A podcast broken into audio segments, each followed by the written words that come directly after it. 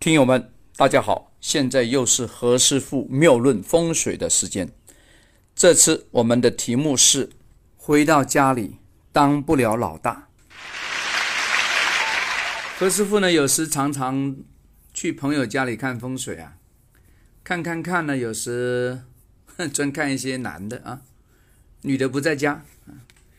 刚好我那个朋友呢，看完风水之后就问啊：“哎呀，像我。”吐苦水啊啊，是吐啊，吐啊。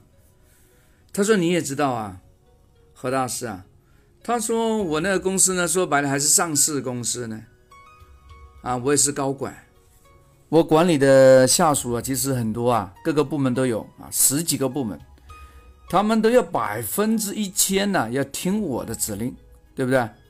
我下的 order 必须要听啊。然后我说好啊。啊，对不对？这么牛是吧？那你还叹啥气呀？是吧？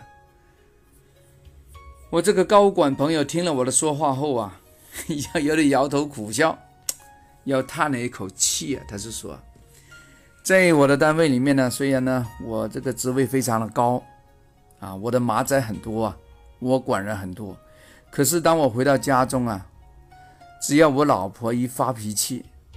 哎呀，就骂的我呀，那里外不是人呐，狗血淋头。因为呢，这个朋友呢，其实我也是经常看到他的啊，他太太我也认识啊，对吧？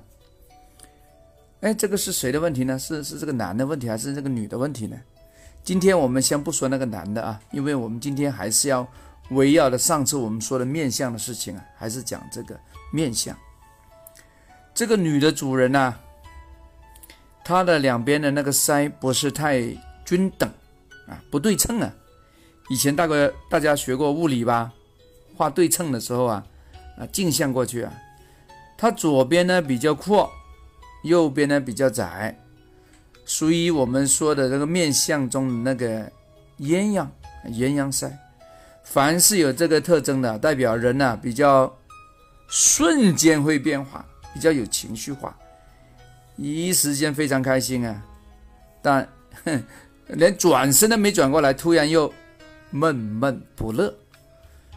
这类人呢，骂人的时候啊，哇，那个用词啊，那非常恰当啊，那凶得很，我们没有反驳的余地。但如果他对你好呢，啊，对这个配偶比较好的时候呢，又非常的温柔，非常的体贴啊，他会唱那首歌。你知道我在等你吗？吓死人了！所以我就拿这个特点来安慰我那个朋友啊。虽然听起来像安慰啊，但何师傅这个是动之以情，晓之以理哦，是有理的哦啊，对不对？我们风水不是讲理气吗？哎呀，我是有理的啊！我就我就跟他说了，我说哎，某某先生啊。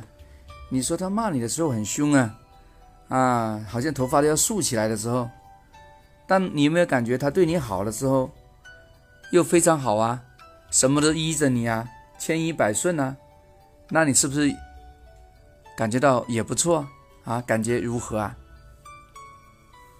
他那个眼睛啊转了一下，想了一想，哼，他又会心的微笑啊，他就说：“哎，何大师。”真的，这个导师真的很好，哈哈，这个很好啊！你看，什么都有好的一面啊，有不好的一面。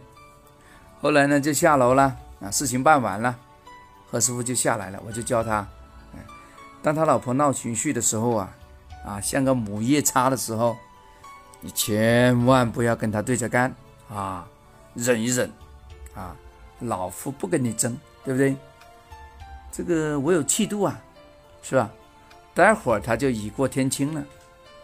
如果你跟他对着干，你一句，哈哈，你不鸟我，我也不鸟你，那个后果啊，无法控制，后果不堪设想啊！那商量下闹崩了，是不是？离婚了，过阵子你还不是找何师傅干嘛合婚呢？哈哈哈哈哈！其实我不是很乐意看到我那些朋友们呢离婚，真的，非常不愿意啊。OK，好，今天讲完了，我们下次再聊，拜拜。